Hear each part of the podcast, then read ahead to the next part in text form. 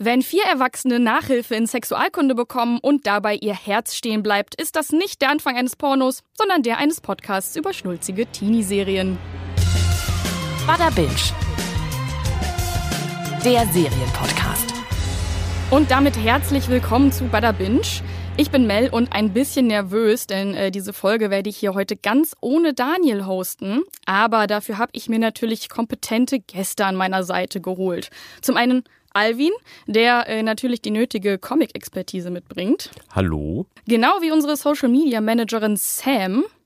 Hallo. Und zugeschaltet aus Berlin Bea, die sonst ihren eigenen Serienpodcast Stream Queens hostet. Hallo. Ja, ich habe es im Intro schon ein bisschen angeteased. Manche haben es vielleicht rausgehört. Wir reden heute über Sex Education und Heartstopper.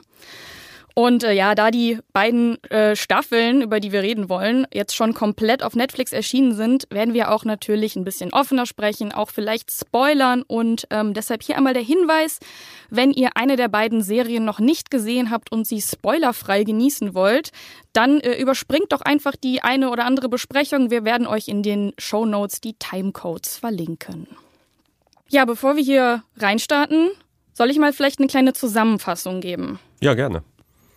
Ich würde sagen, wir fangen mit äh, Sex Education an, weil das auch die Serie ist, die schon ein paar mehr Staffeln hat. Mhm. Ist auch die jüngere Serie von den beiden. Ich glaube, Heartstopper Staffel 2 lief ja schon vor ein paar Wochen. Von daher macht es wahrscheinlich Sinn, mit äh, Sex Education anzufangen.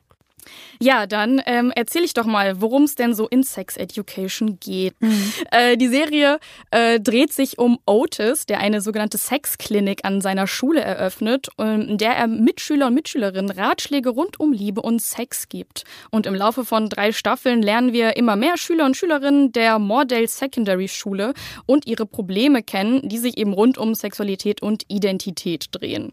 Wir sind jetzt in der vierten Staffel und so viel kann man auch schon mal verraten. Das wird auch die letzte Staffel sein. Und äh, die besteht aus acht Folgen und beginnt direkt in der neuen Schule, dem Cavendish College. Denn wir erinnern uns, am Ende der dritten Staffel verliert die Mordale Secondary aufgrund ihres Rufs als Sexschule. Die Finanzierung wird verkauft und schließt.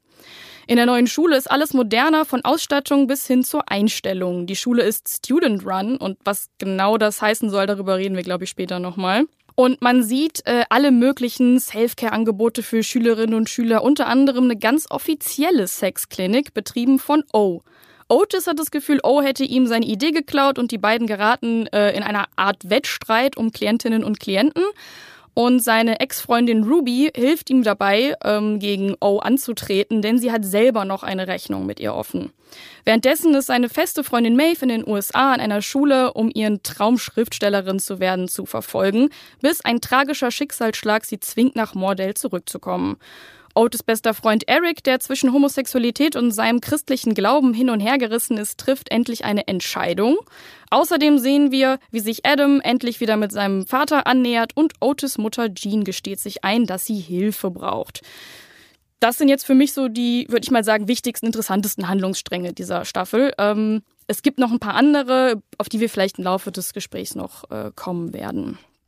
Mhm. Vielleicht direkt mal die erste Frage an euch. Was haltet ihr denn von dieser neuen Schule? Ja, was halten wir von dieser neuen Schule? Also sie steht für mich so ein bisschen Pate auch für ein Problem äh, dieser vierten Staffel, und zwar, dass es alles ein bisschen zu drüber ist. Wobei ich mir da aber auch nicht ganz sicher bin, wie ich dazu stehe, weil an sich, was Sex, Educa äh, Sex Education für mich äh, so faszinierend gemacht hat, ist, dass es diese Welt, die da dargestellt wird, ja schon eine sehr Künstliches und das ja auch gewollt. Sie wird nicht so wirklich in der Zeit verortet, durch die Klamotten, durch den Stil, durch das Ambiente der ersten Staffeln. Sie wird nicht so wirklich an einen Ort verortet, obwohl irgendwann halt klar wird, okay, das scheint eher England zu sein oder irgendwas da, da in der Nähe. Aber das wird alles eher offen gelassen und so, so eine fiktive Wirklichkeit halt dargestellt, die in den ersten Staffeln sehr auf das Klischee so einer elitären, englischen, vornehmen Schule äh, passt. Und jetzt für die vierte Staffel hat man sich das komplette Gegenteil genommen und sich da gesagt, okay, was wäre denn der Voker-Albtraum einer Schule, beziehungsweise so das maximal progressive, was man äh, sich so wahrscheinlich im ersten Moment halt eben vorstellen würde, wie diese Schule aussehen wird und hat es dahin verlagert, was am Anfang eben dieses etwas, okay, das ist mir zu drüber Eindruck erweckt hat, aber dann im Nachhinein, nach längerem Nachdenken, dann doch irgendwo Sinn gemacht hat, weil es halt eben das komplette Gegenteil, die komplette Spiegelung der Ausgangssituation der ersten drei Staffeln war. Ich finde witzig, dass du das äh, zu drüber direkt ansprichst, weil das ist auch mein erster Stichpunkt hier an dieser Stelle. Wie haben die anderen das empfunden? Ja, ging mir ein bisschen genauso. Also bei der Schule kriegt man ja gewollt sofort diese cringy Hippie-Vibes so ein bisschen. Ähm, und gerade dieses, äh, auch zum Beispiel von dem einen Charakter von Abby, gelebte, diese Toxic Positivity nenne ich es mal, dass man eben immer, dass man nicht über Probleme redet, sondern irgendwie alles gut findet und alles, was wir machen, ist toll, aber alles, was wir machen, ist auch irgendwie besser als die anderen. Das hat äh, bei mir direkt äh, so ein bisschen nicht die, ja, hat direkt ein Unwohlgefühl irgendwie ausgelöst, obwohl es ja als eigentlich ganz toll verkauft werden soll. Ich finde auch, also ich finde Toxic Positivity ist ein sehr gutes Stichwort. Ich war mir aber auch gar nicht so sicher, ob das von Anfang an so gewollt war. Also, dass sie sich dem im Klaren waren, dass es so dargestellt wird. Ich muss aber sagen, mein Hauptproblem, wenn ich so nennen will, war eher, dass es halt neue Schule und dann sehr viele neue Figuren präsentiert hat und dann auf einmal zig andere Geschichten von neuen Charakteren und dadurch, dass es halt die letzte Staffel war, bisschen schwierig, da so viel Neues mit reinzubringen und dann eben zu erwarten, dass das Publikum sich für alle gleichermaßen interessiert. Und dann halt noch die Tatsache, dass sehr viele andere aus Morde plötzlich nicht mehr da waren. Und da auch kein Wort drüber verloren wurde. Also ja. gab es bestimmt auch irgendwie Schedule-Conflicts oder sowas. Einige von denen spielen ja auch im Barbie-Film mit. Äh, eine Schauspielerin, die war doch jetzt in der neuen Staffel von Bridgerton die, die Hauptrolle. Aber das so einfach ohne Kommentar, ja, die sind halt irgendwo anders abgezogen das hat mich am Anfang tatsächlich auch verwirrt. Ich hatte das Ende der dritten Staffel gar nicht mehr so auf dem Schirm und habe es dann so im Laufe des Guckens der vierten Staffel mir wieder zusammengereimt. Fand das auch schade, auch wenn es halt eben erklärt wurde, ja, die sind halt auf eine andere Schule gegangen. Und das hat halt eben genau dieses Gefühl schlussendlich, was ich dann auch am Ende der Staffel hatte, bei mir nochmal verstärkt.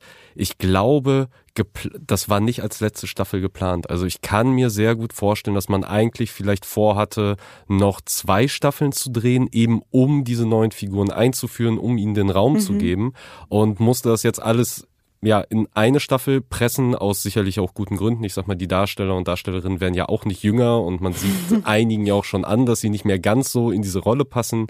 Äh, es gibt aber auch äh, schon Leute, die gesagt haben, okay, das wird auch meine letzte Staffel, ich werde da nicht weiter, äh, weiter mitmachen, mitdrehen. Von daher macht das halt schon alles Sinn, aber ja, wie du schon richtig sagst, man merkt sehr, dass es eben an diesen Punkten äh, aneckt, dass man eben diese ganzen neuen Figuren hat, man sich alle auf sie einlassen muss, es dann auch noch die alten Figuren gibt, jeder kriegt seinen Storystrang und einige funktionieren schlechter als andere leider eben, hm. dadurch, dass das so zusammengepresst ist. Und nochmal ein Punkt zu der Schule. Ich glaube schon, dass denen das bewusst war, es aktiv zu übertreiben und genau eben die Schule so zu gestalten, wie sie halt eben ist. Und da ja auch gewisse Klischees, die wir alle haben, wie sowas aussehen würde, eben mit zu bedienen, die es vielleicht auch äh, gegebenenfalls un unangenehm machen, weil wir genau oder weil uns halt klar ist, dass das nicht unbedingt das Bild ist, was was gefordert wird von eben Leuten, die halt mehr äh, äh mehr mehr Vielfalt und mehr Progressivität irgendwie fordern. Und im Laufe der Staffel wird das ja eben auch thematisiert, dass halt eben trotz dieses äh, Safe Spaces, trotz dieser Progressivität, trotz dieser Offenheit Leute übersehen werden und zwar ganz klar übersehen werden und das trotzdem egal ist und da trotzdem Probleme herrschen, da trotzdem äh, Fehler passieren und sowas. Von daher würde ich da schon mit einer sehr äh, gezielten Absicht äh, den Leuten da unterstellen, das so inszeniert zu haben. Und ich finde, am Ende zahlt sich eben dadurch auch aus. Da waren mhm. jetzt schon ganz viele verschiedene Punkte äh, drin, ähm, die mir auch alle aufgefallen sind. Also natürlich zum einen die neuen Charaktere, die eben ja irgendwie überraschend dafür, dass es eine letzte Staffel ist, nochmal eingeführt werden. Und ähm, eben auch viele alte Charaktere, die mir jetzt auch fehlen. Also zum einen die Schule selbst, wenn man sie als Charakter betrachten möchte. Ich finde, die hat einfach auch eine Art Flair erzeugt, der mir jetzt so ein bisschen fehlt in der neuen Staffel. Und ähm, die äh, Charaktere, die jetzt quasi nicht zu der neuen Schule gehen, sondern die jetzt einfach ja rausgestrichen sind, weil sie jetzt irgendwie auf eine andere Schule gewechselt haben. Ähm, das sind ja zum einen diese ganze Clique rund um Ruby, die Untouchables, wo ich jetzt aber sagen würde, ja gut, auf die kann ich vielleicht verzichten. Ähm, wer mir aber ganz klar gefehlt hat, äh, waren Lilly und dadurch natürlich auch ihre Freundin Olla und äh, Jacob, oder? Mhm. Die haben mir nicht aktiv gefehlt, aber als ich dann nochmal gerecapt habe, was eigentlich in den Staffeln davor los war, war ich doch so, hm, wo ist denn das? Und die waren ja auch mit den anderen irgendwie befreundet, man hört einfach gar nichts mehr. Also klar, die gehen jetzt halt woanders hin, aber dass die dann einfach komplett weg sind und dafür dann so viele neue Charaktere kommen, hat bei mir leider nicht so gut geklappt. Also die Handlungsstränge an sich, die Prämissen von den Charakteren waren alle mega spannend und ich finde auch die Inklusivität, die dadurch gegeben ist, halt super gut, aber man konnte halt trotzdem nicht so richtig mitfiebern mit jedem der Charaktere, weil es einfach zu viele angebrochene Sachen waren, die nicht wirklich ausgeführt wurden, leider. Und ich sag mal, man hätte ja zumindest die alten Charaktere nochmal über eine Textmessage oder so einbinden können oder über mhm. eine Erwähnung, so, ach, was ist eigentlich mit denen? Hast du die mal wieder getroffen? Also die, die sind ja wirklich, als ob sie gar nicht existiert hätten. Die ja. Staffel ist ja eh schon also ist ja eh schon zu viel drin. Dadurch machst du dann ja noch wieder noch mehr Handlungsstränge raus. Also ich kann auch verstehen, warum es wahrscheinlich rausgelassen wurde, aber ist natürlich trotzdem schade, gerade wenn man die Charaktere gerne mochte. Ja,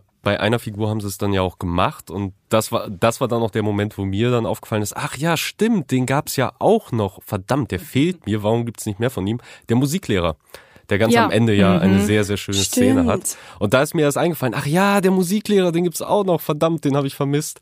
Ähm, und ich fand halt schön, dass es den gab, aber ich sehe halt auch genau diesen Punkt, ähm, dass die meisten Figuren so, so komplett ausgespart wurden. Also für einige gab es halt eine Erklärung, aber die wurden halt eben auch nur einmal erwähnt. Und ja, zumindest für die letzte Folge wäre es vielleicht schön gewesen, wenn man die dann auf diesem äh, Abschlussball dann vielleicht auch nochmal gesehen hätte, dass die vielleicht auch eingeladen worden wären oder ähnliches. Äh, also sowas mag ich dann halt immer, wenn dann Figuren eben aus diversen Gründen dann trotzdem vielleicht einfach fehlen für die komplette Staffel, dass zumindest am Ende alle nochmal zusammenkommen. Das wäre schön gewesen. Du sprichst ja gerade die Beerdigung an. Ich würde sagen, dass ähm, die Mutter von Maeve, ähm, Erin heißt sie, glaube ich. Ja. Mhm ähm, die einzige, der einzige Charakter ist, der nicht vorkam, der eine Erklärung dafür bekommen hat, warum er nicht vorkommt, mhm. dadurch, dass sie eben gestorben ist. Ähm, aber wie habt ihr denn die, die Beerdigung empfunden? Weil das war wirklich die Folge, wo die mir am unangenehmsten war. Natürlich abgesehen von dieser schönen Szene mit dem Lehrer am Ende. Aber auf dieser Beerdigung sind so viele, ich sag mal, blöde Witze gemacht worden, um es irgendwie oder irgendwie der, der Versuch, da Humor reinzubringen, hat für mich gar nicht funktioniert. Also hm. zum Beispiel, sie tragen den Sarg rein und dann stolpert einer und der Sarg fällt fast runter. Oder die Musik stottert und setzt aus. Und das war alles für mich eher awkward. Aber hast du das so empfunden, dass da wirklich Humor reingebracht werden soll? Ich glaube, das sollte der eigentlich eher zeigen, wie ähm, dass diese Ho äh, Hochzeit, sage ich schon, äh, Beerdigung halt überhaupt nicht gut durchgeplant ist mhm. und auch diese äh, Rednerin, die da war, war ja auch irgendwie super weird und war nicht vernünftig informiert. Also ich glaube nicht, dass das lustig, also ich habe es zumindest nicht als lustig aufgefasst oder dass es lustig sein soll, sondern eher, das soll zeigen, wie ähm, das halt alles schief geht irgendwie da. Also ich hatte auch ein bisschen das Gefühl, um ehrlich zu sein, dass es, also dass die zumindest diese Pfarrerin so Comic Relief darstellen soll. Ich finde aber vor allem, dass die Szene sehr gut darstellt, was so meiner Meinung nach das Problem der letzten Staffel ist, dass sie einfach zu viel erzählen wollen und vor allem auch zu viele wichtige Sachen oder zu viele wichtige Story Arcs jedem Charakter eben geben wollen. Also einmal Maeve natürlich mit ihrer Mutter und dem Struggle wegen ihrem Schriftstellerinnen-Dasein. Erics Glaubensfrage, dann Jacksons medizinischen Problem und dann auch noch Otis und seine Sachen. Und das war so alles auf einmal in diesem einen Moment, der ja eigentlich eher jetzt nur für, für Maeve und ihre Familie hätte da sein sollen. Da auch, die hatten da nicht mal mehr Zeit, ihre Schwester da auftauchen zu lassen. Ja, das ja, ist mir auch aufgefallen. Mhm. Warum war es, also, und es wurde ja noch nach ihrem Bruder gefragt, aber ihre Schwester ist völlig egal. Also ich, ich finde, die wollten. Das fand ich auch super weird. Ja, ich, ich glaube auch ähnlich wie, ähm, ich glaube auch, dass eben denen einfach die Zeit ausgegangen ist und sie da noch, was weiß ich, wie viele Pläne hatten und sich gedacht haben, okay, das müssen wir noch alles reinbringen. Wie Alvin schon gesagt hat, die hatten wahrscheinlich nicht gedacht, dass es mit der Staffel enden wird und dann halt versucht, alles Mögliche noch irgendwie reinzuquetschen. Und da, finde ich, sind sie niemandem so ganz gerecht geworden. Also um jetzt mal so ein bisschen Partei für die Szene, also wenn es jetzt konkret um die Beerdigung äh, geht, auch nochmal zu ergreifen. Ich sehe den Punkt mit der zu vielen Comedy, der ist mir jetzt aber beim Schauen nicht negativ aufgefallen, weil es halt überschattet wurde von anderen Sachen, also dieser Konflikt äh, beziehungsweise überhaupt die Verarbeitung äh, dieser Situation von Maeve wie auch ihrem Bruder fand ich da deutlich interessanter, weil äh, ich da den Figuren, also beiden Figuren, ihr Verhalten sehr nachvollziehen kann, wie sie halt damit umgehen mit diesem Prozess und auch die Gründe sehr gut nachvollziehen kann von beiden, ohne jetzt sagen zu können, dass der eine es richtig oder der andere falsch macht äh, oder oder dass der eine kom kom das komplette Arschloch in der Situation halt eben ist äh, anhand der, der ganzen Sachen, die da halt eben passiert sind, was das für eine Situation ist. Und auch die Rednerin, ich fand sie furchtbar. Meine Fresse, war das ein schlimmer, schlimmer Mensch. Und ich fand sie halt eben nicht komisch oder Comic Relief, sondern ich fand traurigerweise, dass das doch wahrscheinlich sehr viel näher an der Realität oftmals ist, als es vermutlich äh, den meisten bewusst ist, dass da halt eben Leute stehen, die Ja. halt einen Scheiß wissen, für die das ein Job ist, die da keinerlei Empathie zeigen und das einfach so runterrattern. Ich fand sie auch ganz schlimm, dass sie verboten hat, dass da äh, diese Cupcakes ausgeteilt wurden, wo ich dachte, Alter, das ist nicht deine Beerdigung. Wenn die Angehörigen das so ein. wollen, ja, ja, so wenn die Angehörigen das so wollen, dann hast du das nicht zu verbieten. Punkt. So, das ist deren Trauerprozess, äh, Prozess, da hast du nicht mit einzugreifen. Also deswegen fand ich sie, so schlimm ich sie fand, eigentlich ganz gut an der, an der Stelle, weil das halt alles so, ja, es hat's halt unangenehm gemacht, aber eben auch nochmal so, so gezeigt, wie schwierig diese ganze Situation auch einfach, einfach ist, dass man da einfach nie drauf vorbereitet wird. Man redet über sowas ja auch nicht, sondern für jeden ist es halt das erste Mal so ungefähr. Ähm, und deswegen sind mir dann diese Negativpunkte mit zu viel Comedy da gar nicht so sehr äh, aufgefallen oder ins Gewicht gefallen. Aber ja, es, es war viel zu viel reingepresst. Also zumindest die, noch dieses äh, Gesundheitsdrama rund um äh, den Sportler, jetzt habe ich seinen Namen natürlich Jackson. vergessen. Jackson. ähm, war mir an der Stelle halt auch ein bisschen zu viel, weil man sich da denkt, ja, okay, gut, aber dann so, kann doch auch ein anderer den Sarg tragen. So sind ja auch noch mehr erwachsene äh, Leute irgendwie anwesend, die das übernehmen könnten in der Situation. Aber da direkt einmal den Hinweis, checkt regelmäßig eure Hoden und auch eure Brüste auf Tumore. Oh ja. Ja, wichtige Ja. Info. Mit Gesundheitsvorsorge kann man nicht früh genug an, äh, anfangen. Das äh, stimmt. Das stimmt. Wie fandet ihr denn jetzt äh, nochmal zurück zu den neuen Charakteren, die ganze Storyline rund um O? Zu drüber. Also auch da, beziehungsweise gewisse Aspekte. Ich, ich mochte, dass die Figur drin ist. Ich, mo ich mochte, dass diese Dynamik eine, äh, einer Konkurrenz für Otis halt drin ist, auch wenn ich nicht mochte, wie Otis damit umgesprungen ist, weil er die meiste Staffel über ein ziemliches Arschloch war, was ja seine Entwicklung auch dann war in dieser Staffel. Aber O war mir phasenweise zu drüber. Also diese ganze Geschichte rund um sie ist jetzt Radio-Host mit Ja. 17 und hat einen Job und kein Und Erwachsener darf, hinterfragt es auch darf nur. Erwachsenen sagen, was sie tun sollen, ohne ein Studium zu haben und whatever. Das genau, genau, genau. Darf auf einmal Einfach sofort nur, weil sie ein paar Bücher gelesen hat. Ja und äh, YouTube-Videos geguckt und ein paar YouTube-Videos macht. Also da dachte ich auch, okay, das ist mir jetzt zu viel Fantasie, also zu viel ausgelegt. Also vor allem auch wirklich dieses Ding, okay, das das ist jemand, der YouTube-Videos macht, die nehmen wir ernst. Also Ja, es wird halt einfach irgendwann unrealistisch. Also klar, auch bei Otis war es schon ein bisschen unrealistisch, wie viel er weiß und wie viele Tipps er in den vorherigen Staffeln geben konnte. Aber da nimmt das jetzt nochmal wirklich so überhand, dass ich auch denke, so, das kann ich einfach keiner 17-Jährigen mehr abnehmen. So, das funktioniert dann irgendwie nicht mehr. Zumal Otis hat's ja in seiner Altersgruppe gemacht und da kann man sich halt schon vorstellen, allein wenn er nur ein Buch liest, weiß er schon mehr als 90 Prozent der Leute, die da mit dämlichen Fragen an ihn rantreten. Ähm, aber ja. Ja. bei ihr war es ein bi- bisschen zu organisiert und ein bisschen zu glatt, zu geschäftlich alles. Dass Ja, Jean das auch mit sich machen lässt. Also aus, als ausgebildete Therapeutin ähm, hostet sie da eine Radioshow zusammen mit einer Teenagerin. Ähm, die ja dann auch noch äh, öfter ins Wort fällt oder zumindest dann irgendwie sich ein bisschen drüber stellt und mehr weiß oder wie auch immer. Ja, und auch an der Schule. Ich meine, okay, es ist cool, dass die äh, Leute da irgendwie alle selber ihr Ding machen dürfen und so, aber ich, dass man da außer diesen wer ist der nochmal? Also den Vater von Adam, dass man da keinen einzigen Lehrer irgendwo mal sieht und die da unkontrolliert irgendwie alles machen dürfen. Äh, und auch sie, also äh, O, einfach ihre Therapie da machen darf, ohne dass da mal irgendein Lehrer irgendwie drüber guckt, fand ich halt auch so, äh, was geht? Ich verstehe nicht, was dieses Student Run heißen soll. Wie soll das funktionieren? Was, was runnen die denn da? Es, man erwartet doch vor allem von so einer offenen Schule, dass sie einen professionellen Therapeuten oder eine Therapeutin anbieten Ja. würden für die Leute. Also fand ich auch ein bisschen unglaubwürdig. Ich finde, es wurde dann vor allem klar in der Szene, als äh, Otis und O gemeinsam, ich weiß nicht mehr, wen sie da therapiert haben, aber sie haben auf eine Person eingesprochen und das war so, ihr seid alle drei Teenies. Ihr seid alle drei manchmal Abby richtig war scheiße. das. Ah ja, stimmt, genau. und sie stellen sich da auf so ein, auch so ein bisschen auf so ein Podest und ja, wir, wir wissen alles und das war so, das war mir dann schon ein bisschen zu viel. Ja, und Also- auch dann Abby und äh, wie heißt nochmal ihr Freund? Ro Roman? Roman. Roman. genau. Äh, gehen einmal kurz zu Otis und dann springen sie da glücklich aus dem Therapiezimmer raus, like, okay, Leute, Ja. calm down. Ja, ich muss aber sagen, ähm, mir hat insoweit äh, ihre Storyline gut gefallen, weil es eben nochmal so aufgezeigt hat, wie, also jetzt nicht nur speziell Jugendliche, sondern einfach die Gesellschaft allgemein, dass die Leute auf so ein riesiges Podest stellen.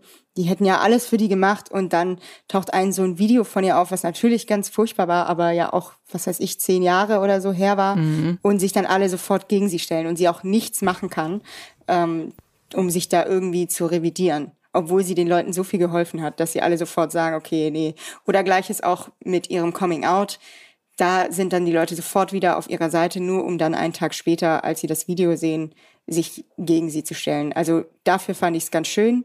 Aber ansonsten sehe ich es auch eigentlich wie ihr, dass es ja ein bisschen zu viel war. Ja, da war die Idee, die diese Figur repräsentieren soll, in der Staffel halt einfach wichtiger als eine glaubhafte Figur, leider an der Stelle. Und ich finde, da gibt's noch eine andere Nebenfigur, die deutlich kleiner ist, die ja, äh, finde ich halt auch ein ähnliches Schicksal in dieser Serie äh, teilt. Ich muss mal kurz gucken. Äh, der Name von ihm war, glaube ich, Bo. Bo? Ja. ja, doch, Bo der Psycho habe ich mir hier aufgeschrieben. Der Freund von Viv. Genau, genau. Der ja Ah. auch Ah. reingeschmissen wird. Irgendwie gibt es drei Szenen zwischen den beiden, wie, wie sie sich halt irgendwie Augenkontakt haben, zweimal miteinander reden und dann kommt schon direkt das Liebesgeständnis. War, war natürlich schön und fein. Ich habe mir in dem Moment gedacht, ja, vielleicht solltet ihr euch zumindest mal fragen, was ist euer Lieblingsfilm gegenseitig mal verraten und solche Sachen, bevor man direkt eine Beziehung eingeht. Aber okay, aber als es dann diese auch sehr plötzlich diese diese äh, Abbiegung äh, hinnahm in okay, das ist eine toxische Beziehung, weil der Typ halt ein ziemliches Kontrollarschloch ist und äh, sie sehr schlecht behandelt, dachte ich, super wichtiges Thema. Klar, auch schön, dass ihr es hier thematisiert, aber ihr macht's halt leider falsch, weil eigentlich Ja. wäre ja das Ding, wir lernen die Figur kennen, wir mögen die Figur, wir finden ihn vielleicht sogar sympathisch und dann kommt raus, ah, okay, der Typ ist gar nicht so geil, so und wie wie verhält er sich, wenn eben nicht jeder hinguckt, äh, damit wir halt eben auch so den Konflikt zumindest einigermaßen nachvollziehen können von wegen, ja, aber der ist doch eigentlich ein ganz netter und der ist doch immer so lieb, so den Konflikt, den sie hat, den können wir ja null nachvollziehen. Wir denken nur die ganze Zeit, Alter, das ist ein dummes Arschloch, verlass ihn und ja, sie wirkt halt eben auf uns so, wie wenn man es halt in, in äh, Realität einfach so gesagt bekommen würde, wo man ja auch direkt sagt, ja, verlass ihn, warum bist du so dumm? Aber das ist halt einfach deutlich schwieriger, deutlich komplexer, dieses Thema in diesem Fall, vor allem für die Betroffenen und eben nicht so einfach zu bewerkstelligen. Und da hat die Serie leider ja schon versagt, das Gefühl zu vermitteln. Ja, dem muss ich Ich zustimmen. hatte da kurz tatsächlich das Gefühl, ich wäre irgendwie eine Folge weggepennt und hätte es einfach nicht mitbekommen, sein, äh, diese Entwicklung der Beziehung, weil es halt wirklich aus dem Nichts kam und dann plötzlich ist er so aggressiv und ja auch gewalttätig ihr gegenüber. War so ein bisschen, was wieder reinspielt in meine Theorie, zu viel gewollt, aber keine Zeit eigentlich dafür. Ja, das merkt man, finde ich, an äh, ziemlich vielen dieser Themen, die in dieser Staffel ähm, angeschnitten wurden, weil es eben nur das war. Sie wurden halt angeschnitten. Und das, finde ich, hat diese Staffel deutlich schwächer gemacht als die Staffeln zuvor, wo sich die Zeit genommen wurde für die Charaktere und für ihre Probleme. Ja, und wo es halt eben nicht so viele Storystränge gleichzeitig einfach gab, so wo halt jede Staffel so ihren Fokus hatte, ihren Schwerpunkt hatte und sich eben nicht jeder in jeder Staffel komplett äh, einmal um 180 Grad drehen und entwickeln musste. Ähm, ja, und das begleitet die, wie du sagst, die Staffel halt überall. Selbst wenn ich jetzt also drüber nachdenke, eine meiner Lieblingsfiguren der kompletten Serie, also wirklich, ich habe es mir hier in meinen Notizen aufgeschrieben, dass sie einfach der MVP für mich geworden ist, Amy.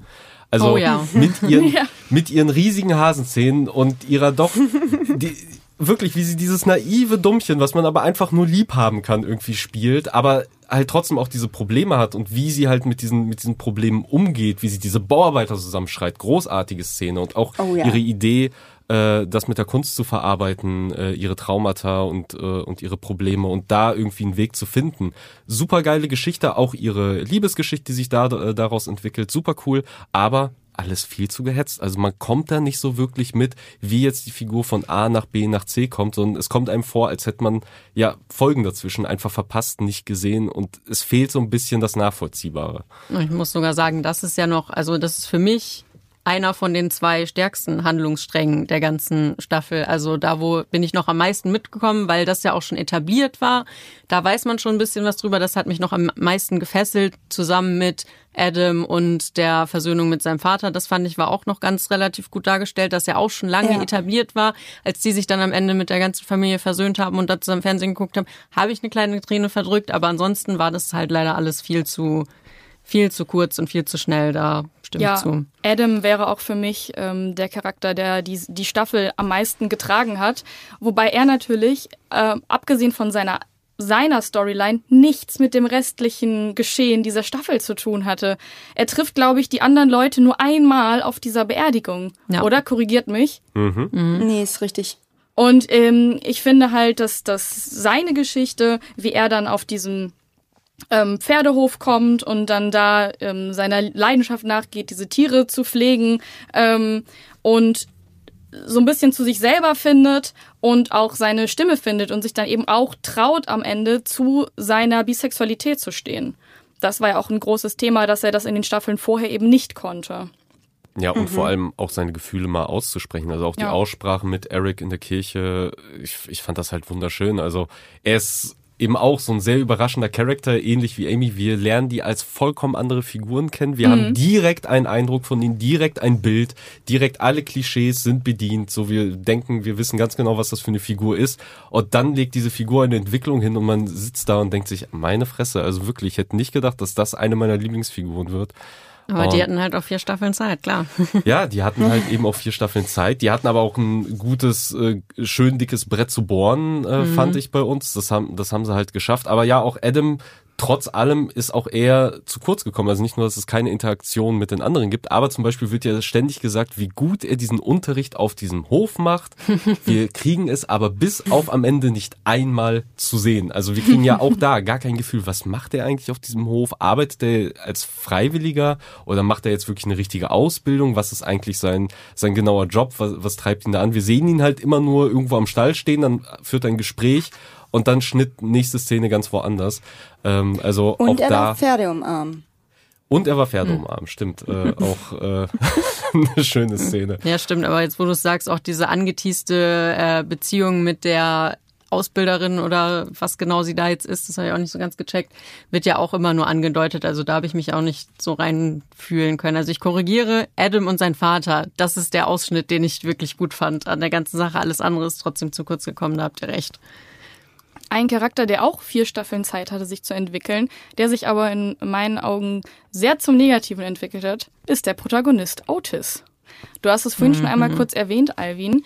Er ist, finde ich, einfach ein Idiot.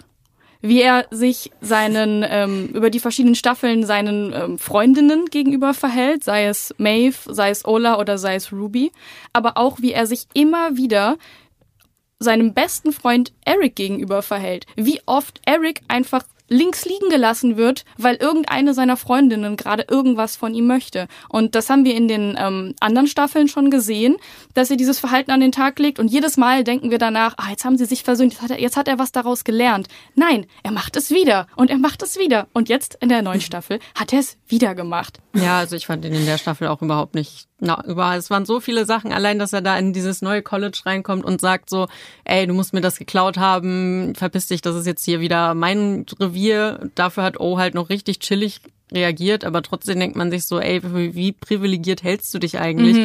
Und auch dann, also gerade in der Beziehung mit, oh, das war schon mal alles richtig scheiße, dann okay, dass sie sich da dann geoutet hat, kann man noch als irgendwie einen Unfall bezeichnen. Das wusste er ja jetzt nicht, was da hinter diesem Ghosten und so steckt, aber dass er dann im Aufzug noch die Audacity hat und anzuzweifeln, also ihre Sexualität anzuzweifeln, da denke ich mir auch nur so, junge Ciao. Also, und gerade was du auch gesagt hast, hast mit Eric, dann sagt Eric schon zu ihm so, hey, pass auf, ich fühle mich, als könnte ich mit dir nicht über Sachen reden, in denen du unterm Strich einfach privilegierter bist als ich. Und er nur so, oh ja, okay, ciao, bye, ich check's nicht, tschüss.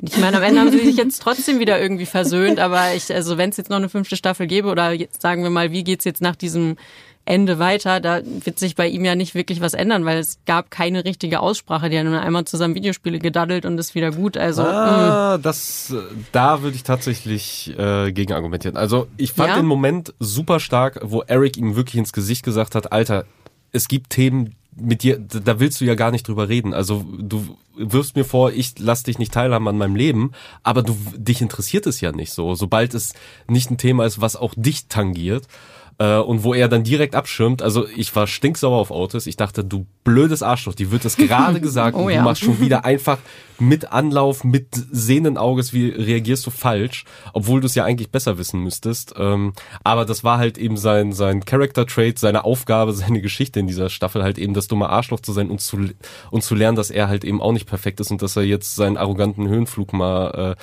mal wieder in den Griff bekommen muss.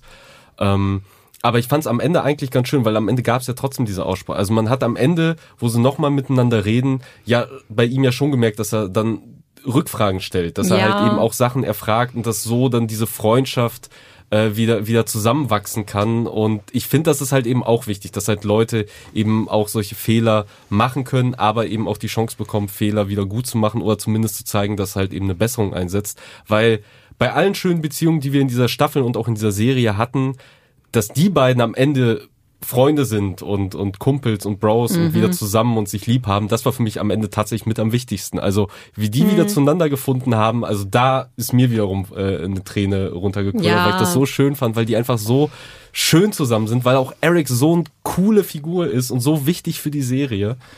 Das gebe ich dir auch alles. Das gebe ich dir auf jeden Fall auch alles, aber daher liegt es wahrscheinlich dann wieder dann daran, dass zu wenig Platz in der Staffel an sich war, weil ich hätte mir da dann schon noch mehr gewünscht. Also klar, er ist ein bisschen, er hat an, Ansätze davon gezeigt, dass er sich ändert, aber ich hätte mir trotzdem schon noch mal irgendwie gewünscht, dass Otis zumindest einmal irgendwie mit Eric ein bisschen tiefer drüber redet. Wie ist denn das für dich und wo sind da jetzt deine Probleme und wie kann ich das besser nachvollziehen, wie kann ich das besser verstehen, was kann ich tun, so. Und dann war es, also das hätte ich mir mehr gewünscht, als dass sie dann einfach nur Videospiele zusammen spielen.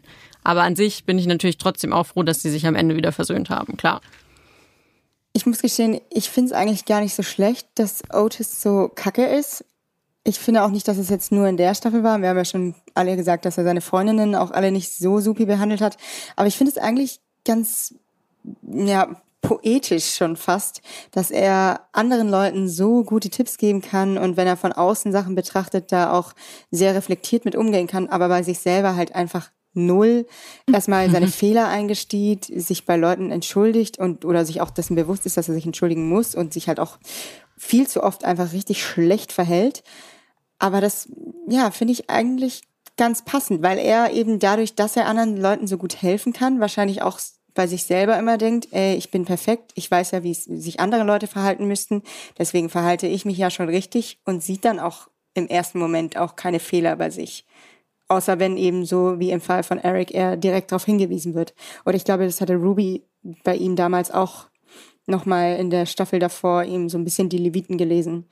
Und ich finde es eigentlich nicht schlecht, dass er so, also ich finde ihn als Charakter auch und vor allem in dieser Staffel wirklich furchtbar, aber irgendwie auch passend. Ja, man muss ja daraus lernen können. Und vor allem Ja. ziehen sie ja diese Charaktereigenschaft ja bei ihm ja auch durch die Familie durch, weil seine Mutter hat ja was Wollte sehr ich auch gerade ähnliches. sagen, ja. Psychotherapeutin hilft anderen Menschen, aber kann keine Hilfe annehmen. Und das ist ja auch eben der, das große Ding äh, bei, äh, bei ihr. Aber um, äh, bevor wir Otis komplett abschließen, einen Punkt will ich da wirklich noch reinbringen, weil das ist wirklich auch eine Herzensangelegenheit von mir. Was ich ihm echt nicht verzeihe, was ich richtig scheiße von ihm finde, ist, wie er sich äh, seinem kleinen Bruder oder ist es eine kleine Schwester? Schwester. Schwester Joy. auch viel zu wenig Platz in der Serie dafür, dass es so ein wichtiges Thema ist, äh, mhm. dass, dass er, wie er sich seiner kleinen Schwester gegenüber verhält, und zwar gar nicht. Sie ist halt da, er nennt sie aber nie beim Namen, er kümmert, bis auf am Anfang, wo sie ihm einmal auf die Schulter kurz kümmert, sie, äh, kümmert sich nie um sie, hat keinerlei Beziehung dazu, sondern sie ist halt wie ein Einrichtungsgegenstand oder wie jemand neu dazugezogenes, und das hat mich rasend gemacht, weil ich dachte, Alter, okay, du kannst schlecht zu deinem Freund sein, aber so ein schlechter Bruder, du dummes Arschloch. Also das hat mich echt aufgeregt, weil es eben auch bis zum Ende nicht wirklich aufgelöst wurde. So am Ende hat er sie mal ein bisschen getätschelt, aber ja. Oh, warte, können wir vorher noch ganz kurz über eine Sache reden. Und zwar Erics ganze Glaubenskrise. Warum? Und ich mag Jodie Turner Smith super gern. Ich finde, die ist wunderschön, sehr talentiert, aber warum musste man sie also Gott so als Person darstellen und warum war, ich fand das richtig cringe. Ja, mhm. Erics Geschichte. Ich, ich liebe Eric. So, mhm. den mochte ich von Sekunde eins, von Folge eins. So, der, der war also für mich ausschlaggebend. Und ich, es gab ja sogar Nachrichten, dass der äh, Darsteller von Eric, ich hoffe, ich spreche seinen Namen jetzt richtig aus, ein Kuti Gatwa, der jetzt auch der neue Doktor Fast. wird bei mhm. Dr. Who. Shuti, äh, Shuti Gatwa. Ah, vielen Dank für die für die Verbesserung. ähm, dass er ja eben auch gesagt hat, dass er aussteigen wird, dass es äh, Sex Education im Zweifel vielleicht sogar ohne ihn stattfinden wird. Und das war für mich wirklich, okay, fuck, ich glaube, ich weiß nicht, ob ich die Serie dann weiter gucken kann. Und deswegen bin ich sehr bei dir, was sein Storystrang angeht. Ich weiß, er ist sicherlich wichtig für viele. So, ich verstehe, warum er da drin ist, weil es sicherlich eben viele Leute aus dem queeren äh, Spektrum gibt, die halt eben mhm religiös sind, die aufgezogen sind, denen ihr Glaube wichtig ist, den sie halt eben nicht verlieren wollen, denen die Gemeinschaft wichtig ist. Deswegen verstehe ich, warum das hier so drin ist. Aber die Art und Weise, wie es präsentiert wurde, mit diesen ganzen Zeichen, die er gesehen hat, mit seinen Träumen, mhm. mit der Obdachlosen, die ihn dahin mhm. geschleppt hat und dann mhm. final mit dieser Gottesszene, das war mir halt auch irgendwie zu viel auch wenn ich es verstehe. Und ich glaube, wenn es nur die Gottesbegegnung am Ende gewesen wäre, würde ich das, würde ich seinen kompletten Strang deutlich weniger künstlich und aufgesetzt finden, als halt diese ganzen Zeichen davor, die so ein bisschen für seine Zwiegespaltenheit und für seine Verbindung aber wiederum zu seiner Gemeinde, zu seinem Glauben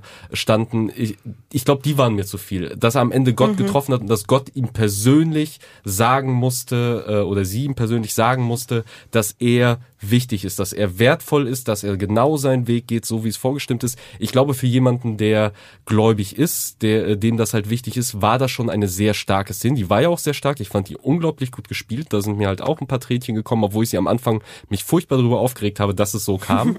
ähm, und ich glaube, für die Leute war es halt wichtig, aber es war mir dann trotzdem, trotz der schönen Szene, trotz der Wichtigkeit, auch da zu viel. Es war zu übertrieben. Es, es hat sich zu künstlich, zu konstruiert einfach angefühlt, das Ganze. Es, eben wie, wie Satire und nicht wie, wie echt. Ja, eben diese Zeichen, ja. die da also es waren ja nicht mal mehr einfach nur Zeichen, es waren ja wirklich, also ich habe mich teilweise gefragt, hat er jetzt wirklich Halluzinationen? Ist jetzt das das neue Problem, was noch reinkommt? Mhm. Weil ich dachte so, ey Leute, komm, das geht da ein bisschen, also das hätte man auf jeden Fall ein bisschen eleganter auch darstellen können. Also ich sehe auch, dass das ein wichtiger Punkt für viele ist und bin auch froh, dass es drin ist und dass das repräsentiert wird, diese Frage. Aber diese Zeichen, das war wirklich komplett over the ja, top. Ja, diese Art von Stilmittel, Stilmittel gab es ja auch in den vorherigen Staffeln gar nicht. Also da kommt ja. nochmal ein komplett neues genau. Stilmittel auf einmal dazu, ähm, was man erstmal verarbeiten muss, wie du sagst. Man versteht erstmal gar nicht, was ist das eigentlich? Ist es jetzt eine Halluzination oder so? Ja, äh, da gehe ich bei allen euren Punkten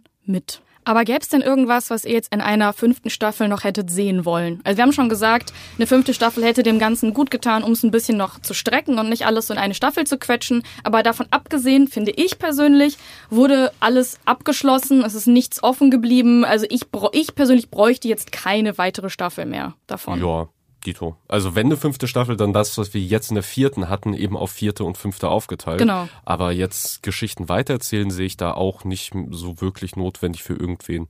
Ja, das kannst du, glaube ich, nicht mehr rückgängig machen, das jetzt doch noch wieder aufzudröseln. Also ich denke auch, jetzt ist die Nummer durch, man hätte sich nur mehr Zeit nehmen sollen.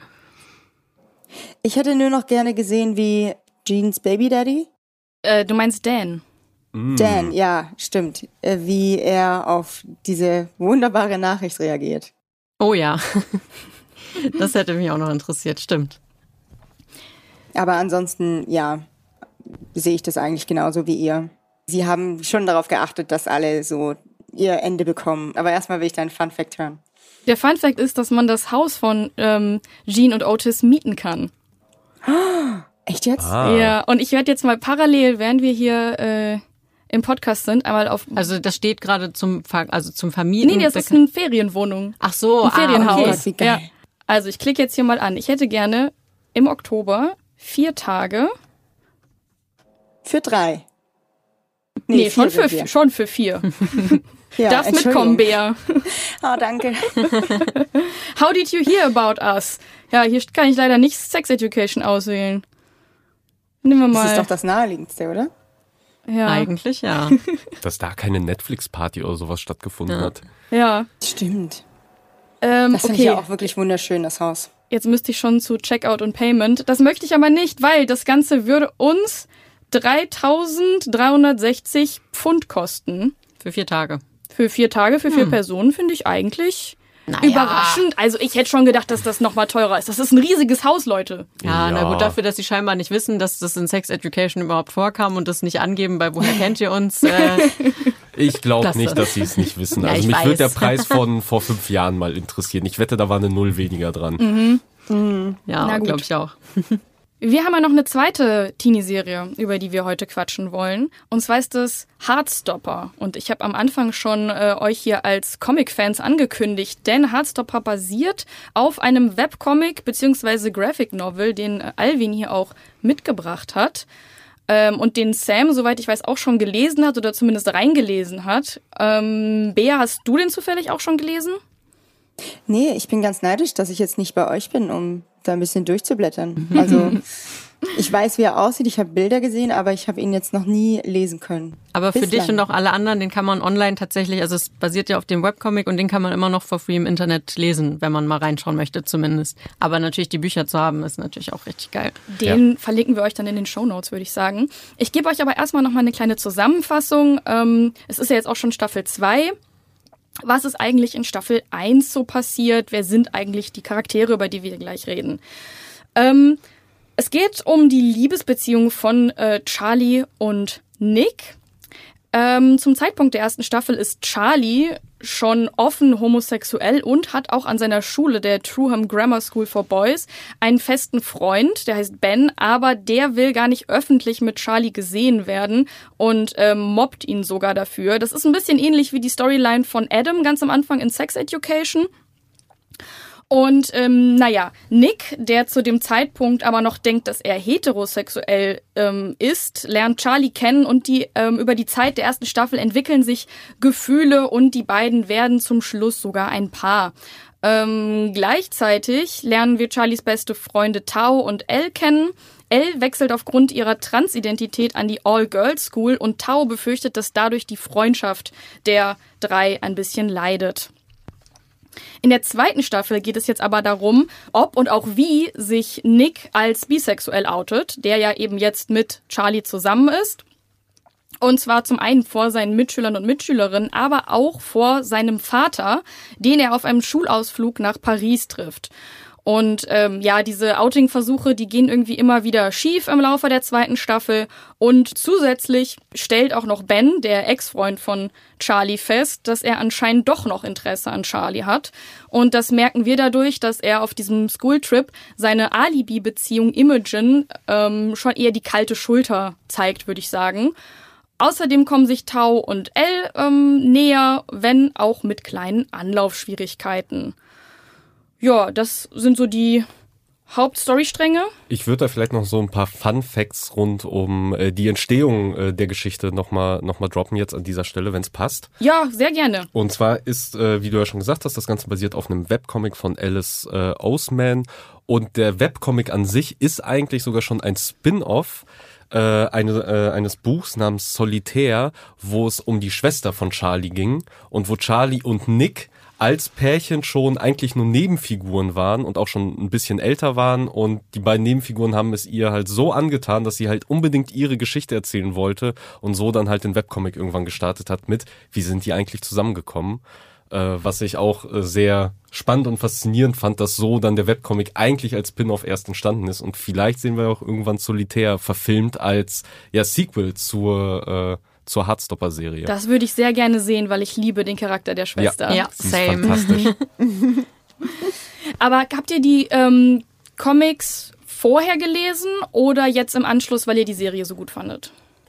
Äh, ich kann ja anfangen. Ich habe sie tatsächlich in äh, Vorbereitung auf äh, diesen und einen anderen Podcast jetzt endlich mal gelesen, beziehungsweise jetzt die Gelegenheit genutzt. Ich habe die Serie damals geguckt und am Rande mitbekommen, dass es eine Comic, äh, ja, dass es halt Comicstoff ist, Comicverfilmung ist, ähm, dann gegoogelt, aber eben lange Zeit vor mich hingeschoben, die mal zu holen. Ich wusste, die gibt's halt eben auch schon äh, bei uns auf Deutsch oder vielleicht gab's die sogar zum Zeitpunkt der ersten Staffel noch nicht und die kamen erst dann mit dem mit dem kleinen Hype und der kleinen Beliebtheit. Und ja, jetzt halt eben kurz vor äh, Aufzeichnung bin ich halt am Wochenende im Comicladen gewesen, habe mir den ersten Band geschnappt, am Wochenende durchgelesen und lag auf meinem Bett und habe es bereut, nicht direkt den zweiten mitgenommen zu haben, weil es äh, doch alles sehr schön und sehr herzlich ist.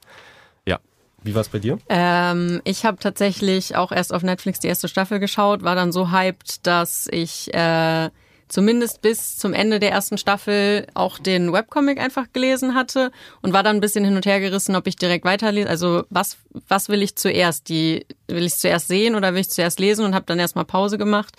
Ähm, aber jetzt nach der zweiten Staffel werde ich, glaube ich, auch mir die richtigen Bücher mal zulegen. Und äh, es geht ja über die zweite Staffel auch noch hinaus.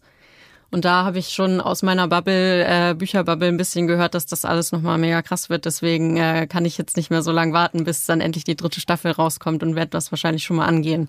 Das kann man ja hier auch schon sagen. Die dritte Staffel ist auch schon angekündigt. Also es wird eine dritte Netflix-Staffel geben. Nice. Aber könnt ihr denn sagen, ob es ähm, Unterschiede gab jetzt schon? Also ihr habt noch nicht alles gelesen, aber gab es in den Teilen, die ihr gelesen habt, Unterschiede zwischen Comic und Serie? Also zumindest im ersten Band, was mir direkt aufgefallen ist, es fehlen tatsächlich Figuren. Also der komplette ja B-Plot äh, in der ersten Staffel, also rund um um L, fehlt. Also diese Figur existiert zumindest jetzt anhand des ersten Bandes, soweit hier auch noch nicht. Auch der zweite Freund äh, von Charlie, ähm, Isaac. Isaac kommt hier halt auch nicht drin vor.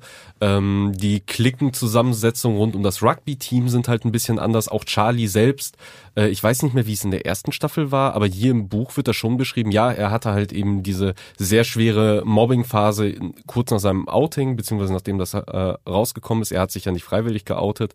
Ähm, aber danach, nachdem quasi die Mobber äh, zur Ruhe gebracht wurden, ist er ein sehr beliebter äh, Schüler äh, dieser Schule und äh, alle mögen ihn, so keiner will ihm was Böses und vor allem ist er halt eben auch sportlich, also nicht Rugby-mäßig, aber er ist ein sehr guter Läufer und da dachte ich so, ha, war das in der Serie auch so? Weil in der Serie kam er mir dann doch eher eben in seiner Clique ein bisschen zurückgezogener vor, eher ein bisschen unsichtbarer und halt eben das komplette Gegenteil von sportlich. Also selbst das Laufen ihm eigentlich nicht so sein Ding war. Aber ich bin mir da auch nicht sicher, wie es da war. Da müsstet ihr mich mal aufklären. Mm, Doch, also ich glaube, laufen konnte er schon immer gut. Ähm, aber eben, dass er wirklich aus dieser Bubble rausgekommen ist und das auch gezeigt hat, dann im Rugby- Rugby-Team entwickelt sich ja erst durch Nick. Also so halb, würde ich als Fazit sagen. Ich habe die Comics halt auch, wie gesagt, ich habe die nur einmal gelesen und habe inzwischen bestimmt schon vier oder fünf Mal die erste Staffel geschaut und die zweite jetzt auch schon zweimal. Deswegen habe ich den Comic gar nicht mehr so im Kopf. Deswegen kann ich ja nicht so viel Hilfreiches zu beitragen. Wie findet ihr denn die Serie? Also Sam, du sagst, du hast jetzt die zweite Staffel sogar schon zweimal gesehen, die erste viermal. Ja, ich find's natürlich richtig kacke. Nein, kleiner Scherz, ich liebe die wirklich abgöttisch. Das ist meine absolute Comfort-Serie. Es ist alles so wholesome, es ist alles so schön. Ich heul wirklich jedes Mal. Es ist, ich, ich liebe sie einfach wirklich von ganzem Herzen. Und auch, äh, wie gesagt, die Comics auch. Ich habe auch schon andere Bücher von Alice gelesen. Wirklich alles ganz, ganz, ganz, ganz, ganz toll. Bin Fangirl. Ich finde es auch richtig schön. Also ich weiß jetzt nicht, wie ihr so oder mit welchen Teenie-Serien ihr selber als Teenies aufgewachsen seid, aber bei mir war das vor allem sowas wie OC California und später Gossip Girl und so. Und das lebt ja von Drama. Und halt auch so übertriebenes Drama, wo man sich oft denkt, ihr müsstet einfach nur einmal hinsetzen und miteinander ehrlich Ja. darüber reden und dann wäre das Problem gelöst.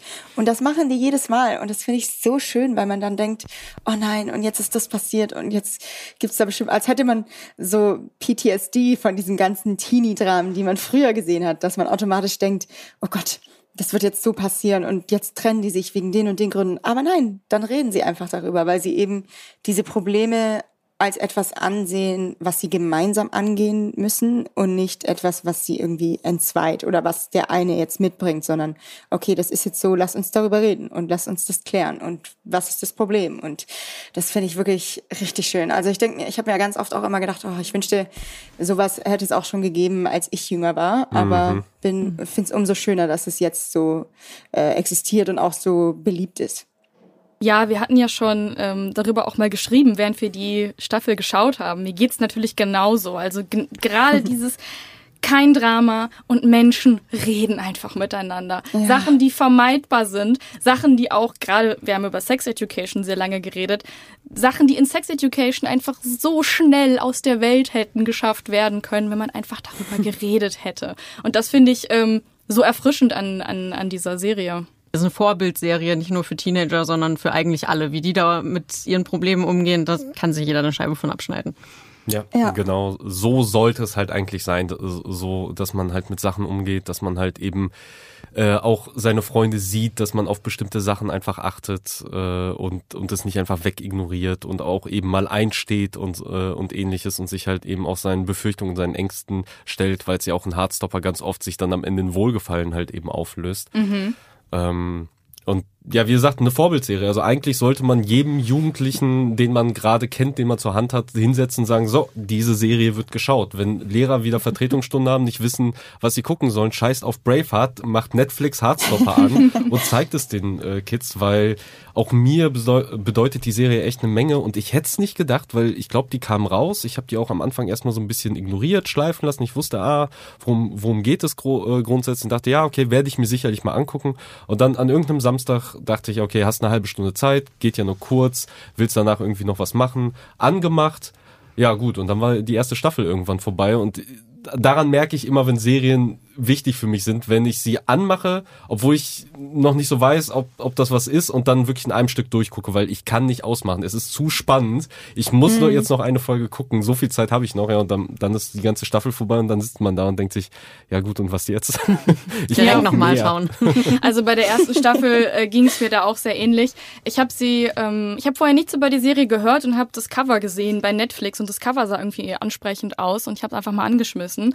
Und wie, wie du bin ich einfach hängen geblieben. Aber was mir vor allem in Erinnerung geblieben ist, dass ich da mit so einem Grinsen saß die ganze Zeit. Ich war einfach wirklich glücklich die ganze Zeit. Ich habe das alles ähm, ähm, aufgesogen und und man möchte sich darin einkuscheln ja, in diese Staffel ja, beim Schauen. Einfach alles lieb haben und und umarmen. Also beziehungsweise man fühlt sich halt auch so umarmt beim Gucken, weil es dann doch ja. irgendwie auf einer positiven Note endet und alles so schön ist und wie die beiden sich näher kommen und aber dann auch doch zögern und man sitzt und denkt sich, ah, und da haben halt wirklich im Gegensatz zu Sex Education jetzt einfach die Charaktere Zeit, dass sich alles entwickelt. Man hat über die gesamte Staffel jetzt irgendwie eben dieses Outing und dann Elle und Tao, die wieder irgendwie zusammenfinden, dann noch jetzt Isaac, aber auch da finde ich, dass irgendwie dieses Thema, dass er vielleicht äh, äh, asexuell ist, einfach so viel besser aufbereitet und man kommt da langsam mhm. rein, wie er immer seine große Liebe die Bücher überall mit hinschleppt und so unsicher ist. Das finde ich einfach so toll gemacht. Ähm, ja. Ja, und das nächste Thema für die nächste Staffel wurde halt eben auch schon vorbereitet und das ist halt eben auch schön. Also da, um, rund um Charlie wird es ja in der nächsten Staffel vermutlich auch ein bisschen Drama geben, sein ganzes äh, Problem mit äh, mit Essen und dass er halt zu wenig isst und da vielleicht halt sich auch schon ein Krankheitsbild äh, womöglich schon ausgebildet hat, wurde hier schon angeteased, eben auch der Umgang damit, also wirklich, äh, wo er vor ihm sitzt und ihm halt eben erklärt, wie, wie wichtig er ihm ist und dass er immer offen zu ihm sein kann, ihn nicht verurteilen wird und so weiter. Wunderschöne Ansprache, aber eben auch schön, das jetzt wird schon wieder Gänsehaut. Ja, ja. ja. reden wir darüber. ähm, und das ist halt ein schöner Teaser dann für die nächste äh, Staffel, weil man da schon weiß, ah, okay, stimmt, das Problem existiert und jetzt kann man mal in die Tiefe gehen und mal, mal wahrscheinlich weiter ausbauen, das Ganze und diese Storyline. Ja, genau, bei Isaac wird das ja wahrscheinlich jetzt auch noch weiter ausgebaut werden. Das wurde ja jetzt auch sehr schön angeteased schon mal und er hat den Typ da an der Uni getroffen, der sich auch so identifiziert und da ist ja auch noch viel Potenzial, wie das jetzt weitergehen kann. Finde ich sehr schön alles. Ja, es sind sehr viele ähm, ähnliche Themen, die eben auch wie Sex Education behandelt wurden, die hier aber, also denen wird einfach hier mehr Zeit gegeben. Und ich finde auch, dass sie ein bisschen realistischer behandelt werden. Genauso ähm, diese kleinen, diese kleinen subtilen Sachen gefallen mir sehr gut. Also am Ende outet sich ja nun mal ähm, Nick als bisexuell. Das, darum geht ja die ganze Staffel. Und äh, da würde man jetzt auch wieder erwarten bei einer typischen Teenie-Serie, es gibt irgendwie auf dem Abschlussball eine große Ansprache vor allen. Nein. Äh, es passiert, indem er Instagram-Posts teilt, auf denen Charlie zu sehen ist und dann noch ein Instagram-Post und dann ein, ein Instagram-Post, wo sie beide zusammen zu sehen sind und wo eben dann in der, in der, in der Bildbeschreibung irgendwie klar wird, dass sie ein Paar sind. Und diese subtile Art und Weise, ähm, mit diesen Themen umzugehen, die finde ich, die finde ich sehr, sehr schön. Ja. Ich muss ehrlich sagen, dass ich das überhaupt nicht so subtil fand und da so ein bisschen das Unlogische, also da ist mir das schon fast ein bisschen zu sehr heile Welt, weil das sind immer noch Teenies und die gehen an eine Schule und da gibt's Gossip. Und ich dachte mir schon direkt bei dem allerersten Insta-Post von Nick, die wären doch alle abgegangen. Die hätten doch alle gesagt, okay, warte mal. Ähm, er hat jetzt hier ein Foto von Charlie und seinem Hund und ich weiß nicht mehr, was die Caption war. Es war irgendwie was, dass der Hund ihn liebt oder so. Und da waren sie, ich glaube, das war sogar, war das sogar noch in der ersten Staffel, als sie noch gar nicht zusammen waren. Also ja. ja. Oder waren also ich, die da schon zusammen? Ich verstehe schon, was du meinst, dass da normalerweise in einer anderen Schule der Gossip losgegangen wäre. Aber ich meine, ähm, ich meine mit subtil ist es einfach nicht so wie in anderen Teenie-Serien, wo dann eine große Ansprache irgendwie gehalten wird vor es, allem. Es folgt nicht den gängigen Tropes, ja, die genau. wir halt von früher kennen. Aber da würde ich zumindest Sex Education, also auch wenn wir jetzt die vierte Staffel sehr kritisiert haben, aber zumindest in den ersten drei Staffeln, weil ich finde, Sex Education ist weiterhin eine wichtige Serie, die ich auch äh, vor allem Teenies sehr empfehlen würde mit den ersten drei Staffeln. Und da wird halt ein anderer Ansatz gefahren. Bei Sex Education ist es halt die Welt, wie, wie sie jetzt ist, nur auf 180 gedreht. Und Hardstopper ist mehr so ein bisschen ähnlich wie auch ein Ted Lasso, die Welt, wie sie eigentlich sein sollte, mhm. wie sie vielleicht nicht ist, wie wir uns aber alle und vor allem wahrscheinlich auch die Betroffenen, äh, äh, die hier eben auch abgebildet werden mit ihren Lebensrealitäten, wie es für sie wahrscheinlich am schönsten wäre, dass es halt eben ist, dass es halt eben die Nix in dieser Welt halt eben gibt oder die Ted Lassos, die halt eben sich richtig verhalten und, und Empathie zeigen und dass man halt eben über, über, über Sachen halt eben spricht, was aber trotzdem auch kitschig sein kann und trotzdem auch gewisse Tropes bedienen kann, aber für uns wahrscheinlich halt einfach auch ein bisschen deutlich frischer wirkt, eben weil es nicht so zynisch ist wie viele andere Serien heute einfach, selbst wenn sie schön sind oder selbst wenn sie eine romantische Geschichte erzählen, dann doch ihren Zynismus nicht ganz weglassen können. Und hier hast du halt sehr wenig davon, falls überhaupt. Ja, ja, ich finde auch, dass äh, in, also in Bezug darauf die ersten Staffeln von Sex Education realistischer waren. Also ich habe auch das Gefühl, das hatte mich eigentlich gestört oder das war so das Einzige, wo ich mir bei Hardstopper gedacht habe, hm, ich weiß ja nicht, ne? So viele hormongesteuerte Teenies und niemand von denen hat auch nur ansatzweise irgendwie Interesse an sexuellem Kontakt, also mhm. mehr als nur einfach rumknutschen. Aber dann habe ich gelesen, dass das wohl absichtlich so war, damit es eben auch eine Serie ist, die sich junge Menschen, Teenies oder von mir aus noch ein bisschen jünger mit ihren Eltern auch angucken können, um denen so die LGBTQI-Plus-Community näher zu bringen. Und den Aspekt hin verstehe ich es so ein bisschen, aber ich finde es dann auch trotzdem schade, weil ich denke mir, das ist ja trotzdem klar, es ist für alle irgendwie mal unangenehm, wenn man irgendwie was mit den Eltern guckt und dann ist da eine Sexszene oder so. Aber es ist halt auch einfach nur Teil des Lebens und da übertreibt Sex Education vielleicht auch manchmal ein bisschen, aber sie zeigen es dennoch und sie zeigen auch, das ist normal und sie zeigen es auch mit äh, Jean und Otis und wie sie da zusammen umgehen, dass es ihnen peinlich ist und sie aber auch ihm klar macht, naja, das ist Teil des Lebens und das gehört dazu. Und deswegen fand ich das ein bisschen schade, dass das gar nicht wirklich vorkommt. Und ich hoffe, dass sie da auch noch mal ein bisschen mehr, also ich will jetzt nicht sehen, wie die alle miteinander Sex haben, aber dass es wenigstens zur Sprache kommt. Es war jetzt bei Charlie und Nick kurz so, dass, glaube ich, Nick gesagt hat, er ist noch nicht bereit dafür. Aber alle anderen, gerade so Darcy und Tara, die ja schon sehr lange zusammen sind, dass da gar nichts passiert, das hm, fand ich ein bisschen suspekt.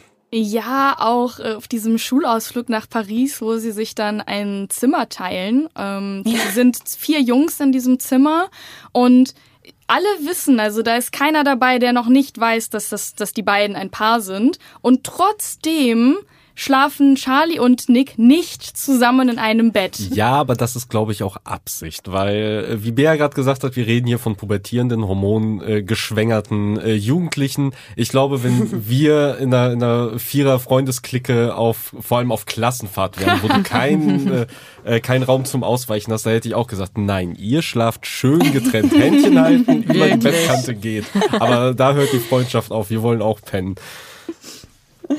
Ja, ich, das verstehe ich auch. Aber ich finde auch sowas wie, hey, ich habe sturmfrei, lass alle vorbeikommen und dann essen wir Eiscreme und gucken irgendwelche Filme an. Nicht, dass ich das nicht auch gemacht habe, aber wie alt sind die? 15, 16, 17? Da ist doch, da geht schon ein bisschen mehr. Also da klaut vielleicht auch jemand irgendwie ein Bierchen mit oder so. Und äh, es wird, weiß ich nicht, ein bisschen Party gemacht, als nur, oh, wir sind alle so, so äh, genießen einfach so ein Sleepover-Party zusammen. Aber bei der ähm, Geburtstagsfeier von Tara gibt es doch Alkohol, meine ich. Da haben sie eine Flasche, aus der sie alle ja. trinken, mit der sie mhm. dann auch Flaschendrehen spielen. Womit sie dann Stimmt. ja auch übertreibt äh, und das ja so ein bisschen bei ihr auch der Charakter-Trade dann für die Staffel ja auch gesetzt ist, dass sie da so ein... Da sie übertreibt, die Freundin von ah, Tara. Ja, stimmt, stimmt. Ja. Stimmt, das war gar nicht ihr Geburtstag. Uiui. Ui. Ja, ah. ist schon wieder zu lang her. Zwei Wochen ist einfach eine lange Zeit. Ja. ist aber auch irgendwie geil, weil das waren doch, wie viele waren das am Ende? Also es waren sehr viele Jugendliche und die hatten eine Flasche. Ja, ja. das ist mir auch aufgefallen. Das ist ein bisschen wenig. Ja, sie waren alle so betrunken, als hätten sie alle jeweils eine halbe Flasche zumindest ja. gehabt. Aber da habe ich auch noch mal gedacht, dass im Gegensatz zu Sex Education jetzt, also es fühlt sich so an, als wäre Heartstopper und Sex Education, als wären die viele Jahre auseinander, als wäre Heartstopper eher so 14, 15 und dann mhm. Sex Education vielleicht 18, 19 oder so oder vielleicht noch größerer Abstand zwischen. Aber ich glaube, die sind halt, sollen halt schon alle das gleiche Alter sein. Also da sieht man schon, wie unrealistisch Heartstopper dann auch zur heutigen Teenie-Realität vielleicht doch ist. Aber wie gesagt, im Sinne dieses Vorbild und wie man miteinander reden soll und wie es eigentlich sein sollte, finde ich das im Großen und Ganzen auch voll okay. Ich glaube. Da, ich glaube aber, deine Alterseinschätzung, dein Gefühl kommt, glaube ich, sogar wirklich hin. Also ähm, ich habe ja halt den Comic vorliegen und da, was ich da sehr, sehr schön finde, ist, dass es halt hinten im äh, zumindest deutschen gedruckten Comic, wahrscheinlich auch im englischen, so eine Übersicht der Charaktere gibt und mit äh, so, so, ja, Facts. Also wie heißen sie, was sind ihre Spitznamen, Alter, äh, Geburtstag, Orientierung und Hogwarts, warum auch immer, äh, welchem Haus sie dazu gehören würden. Und da war ich überrascht, äh, dass äh, zumindest in der ersten Staffel, also wenn die sehr getreu nach dem, nach dem Buch ist. Also Charlie 14 ist und Nick ah, 16. Ja, okay. Ähm, und das soll ja, also die, die ursprüngliche Geschichte, aus der stammt, da sind sie, glaube ich, 17 und 19. Und bei Sex Education sind sie ja, glaube ich, schon so um die 18. 16 bis 18 habe ich gelesen. Genau, 16 bis 18, weil da fahren die auch schon teilweise Auto und sowas. Ähm, deswegen, ich glaube, das kommt sogar hin mit okay. erst Hardstopper, dann ja. Sex Education. Ähm, Wenn ich ja. jetzt an meine Teenie-Zeit zurückdenke, wahrscheinlich trotzdem alles noch, also bisschen zu innocent wahrscheinlich, ja, aber, aber, also dann kommt es auf jeden Fall besser hin, sagen wir mal so. In der Regel guckst du solche Serien ja auch, wenn du ein bisschen jünger bist, weil dann ja genau dieses Alter ja, für ja. dich das Ziel ist und cooler und sowas. Wo du hier gerade die Charakter-Seiten offen hattest, wie findet ihr denn das Casting? Weil ich muss persönlich sagen, ich finde, dass Nick und Charlie einfach perfekt gecastet sind. Ja. Ja, auch anhand der Vorlage wirklich wie aus den Seiten genommen. Das ist äh, Netflix beweist echt castingtechnisch oftmals ein sehr gutes Händchen bei seinen Serien. Also vor allem, wenn es halt Vorlagen gibt. Ich, ich finde das Casting auch richtig gut, gerade auch bei den beiden, die passen auch super zusammen. Ich fand es nur jetzt im Wechsel Staffel 1, Staffel 2, weil die Darsteller ja auch noch sehr jung sind, da passiert in nur wenigen Jahren sehr viel. Und vor allem bei Kid Connor, der Nick spielt, und das ja, also die finale Folge von Staffel 1 und die erste Folge der zweiten Staffel sind ja, glaube ich, ein Tag Unterschied. Aber man sieht halt in seinem Gesicht, in seinem Körperbau sind gefühlt fünf Jahre passiert. Ja. Also sind es natürlich nicht, aber er sieht halt da aus wie ein kleiner Junge und da eher wie ein junger Mann. Das war so ein bisschen in der ersten Folge der neuen Staffel war so, okay, gut, der ist jetzt noch ein bisschen gesprungen äh, der Charlie-Darsteller da noch nicht ganz so, aber trotzdem passen sie sehr gut. Und das passt ja auch so ein bisschen in das Beschützerding von Nick mit rein. Ja, stimmt. Ich finde auch schön, ähm, dass zum Beispiel für Elle auch wirklich eine ähm, Transfrau gecastet wurde mit ähm, Jasmine Finney. Und ähm, das macht natürlich Sex Education genauso gut wie Heartstopper. Also nur um ein Beispiel zu nennen, dass ähm, der Schauspieler, der Isaac spielt, George Robinson, ähm, eben auch im echten Leben diese körperliche Behinderung hat und im Rollstuhl sitzt. Und ähm, ich nehme auch sehr stark an, dass sowohl Abby als auch Roman wirklich trans sind ähm, im echten Leben. Und ähm, ich finde, dass es das ist, zeigt, dass das in eine sehr, sehr gute Richtung im Moment geht. Also das ist ja auch nicht exklusiv nur für diese beiden Serien, aber dass einfach beim Casting viel mehr darauf geachtet wird, ähm, Leute aus diesen Communities zu casten, die ja, die eben selber ähm, Erfahrungen damit gemacht haben und es nicht einfach nur spielen.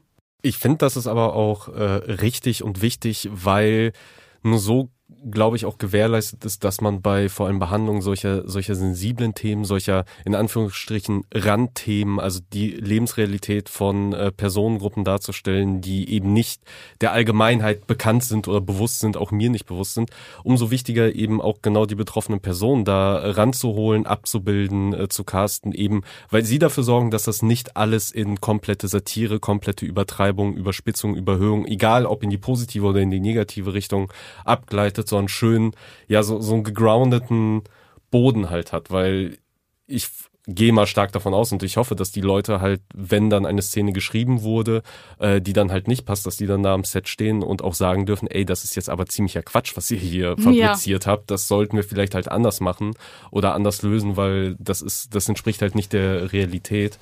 Ähm, und ja, es ist halt einfach ein schöner Trend, den genau solche Serien eben mit auch den Schwerpunkten gerade setzen. Ich finde es eigentlich auch gut, obwohl ich finde, dass gerade äh, bei der Serie ja aufgezeigt wurde, ähm, warum das manchmal ein Problem sein kann, dass man sagt, okay, nur wenn du das bist, darfst du auch das spielen, weil dadurch ja, ich weiß nicht, ob ihr das mitbekommen habt, aber als die erste mhm. Staffel rauskam, haben sich sehr viele Leute aufgeregt wegen dem Nick-Darsteller und meinten, ja, ähm, ist der überhaupt schwul oder sonst wie? Und dann musste der sich, und der war damals 17, 18, musste er sich halt als bi outen. Auf und Twitter. Das, das habe ich damals sogar live mitbekommen. Es, also es ist so lächerlich, dass die Leute ihn dann ja. da beschuldigt haben.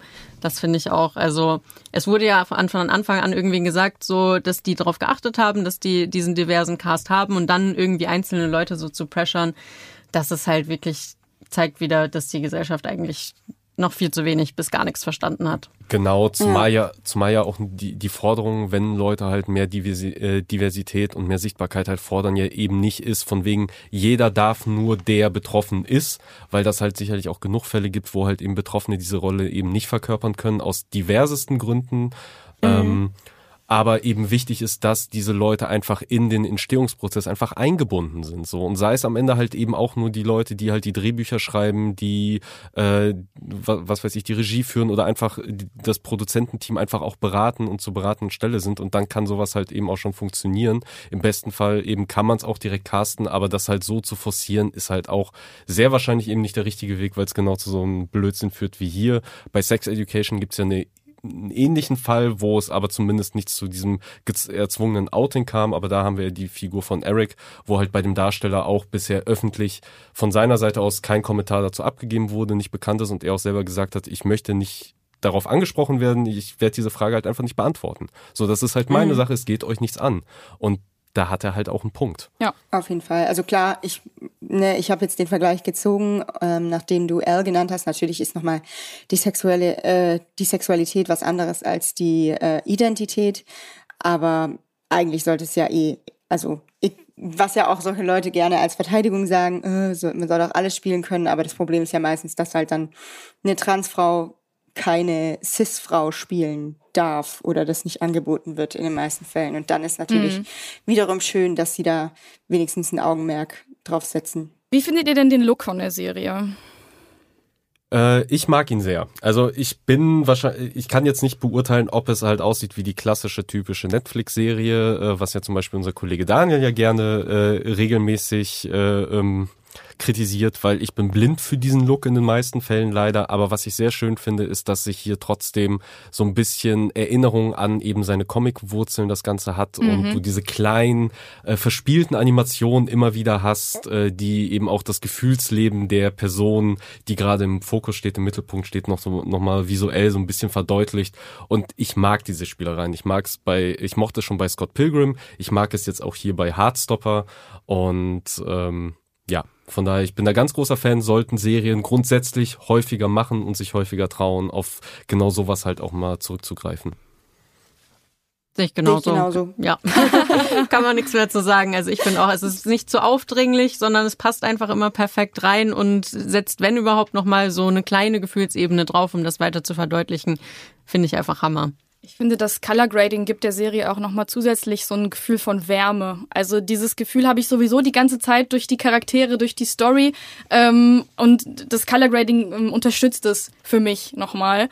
Und äh, da komme ich auch so ein ganz kleines bisschen zu meinem Fazit, weil die Serie ist zwar im Sommer erschienen, aber wenn ihr sie noch nicht geguckt habt, ähm, und euch jetzt nicht so doll gespoilert fühlt durch unseren Talk hier, dann holt die auf jeden Fall jetzt im Herbst nach. Kuschelt euch ein mit einer Decke und zieht euch die zwei Staffeln rein, weil das ist einfach, es ist wholesome ohne Ende und ähm, ja, also einfach, wenn man keinen Bock auf Drama hat und einfach mal irgendwie was Schönes sehen möchte, irgendwie abschalten möchte von seinem Stress, es ist einfach die perfekte Serie. Beziehungsweise positives Drama. Weil natürlich hat man hier mhm. halt auch so ein bisschen das Teenie-Drama, weil Leute irgendwie äh, Sachen falsch verstehen, falschen Hals kriegen oder sich Sachen denken, die aber gar nicht so sind. Aber dann reden sie ja darüber. Genau, aber dann reden sie halt irgendwann darüber und es hat es endet auf einer positiven Note und nicht, dass dann äh, jemand sich vor Verzweiflung irgendwie von, von der nächsten Brücke stürzt oder sowas, äh, sondern es hat halt eben das Drama hat halt pos positiven Ausgang und es wirkt fast wie so eine Anleitung, wie man mit solchem Drama im echten Leben am besten umgeht gehen sollte. Ich kann mich nur anschließen. Ich habe ja alles schon gesagt, ich bin kompletter Fan. Ich habe da nicht viel Negatives zu berichten. Ich werde mir auch die nächste Staffel anschauen. Ich werde die Comics jetzt lesen und äh, kann es nur jedem wärmstens ans Herz legen. Es ist einfach nur toll. Ja, also viel mehr kann ich da auch nicht sagen. Ich habe, wie gesagt, winzig kleine Kritikpunkte, aber das ist jetzt auch nichts, was die Serie irgendwie schlechter machen würde. Deswegen es ist einfach äh, für eine Teenie-Serie, vor allem auch noch eine Netflix-Teenie-Serie, wenn man sich sonst so den Katalog von ihnen anguckt, es ist einfach wunderschön, dramafrei oder ja, sie gehen gut damit um und äh, einfach genau das, was einfach, was alle angucken sollten, um bessere Menschen zu werden. Um euch die Zeit zu geben, diese Serien zu gucken und zu besseren Menschen zu werden, ähm, beenden wir jetzt mal den Podcast an dieser Stelle. Ich bedanke mich herzlich bei Bea, bei Sam und bei Alvin und natürlich bei euch, den Zuhörerinnen und Zuhörern. Und ich hoffe, dass ihr auch beim nächsten Mal wieder einschaltet bei Bada Binge. Bis dahin. Tschüss. Tschüss. Ciao. Bada Binge. Der Serienpodcast.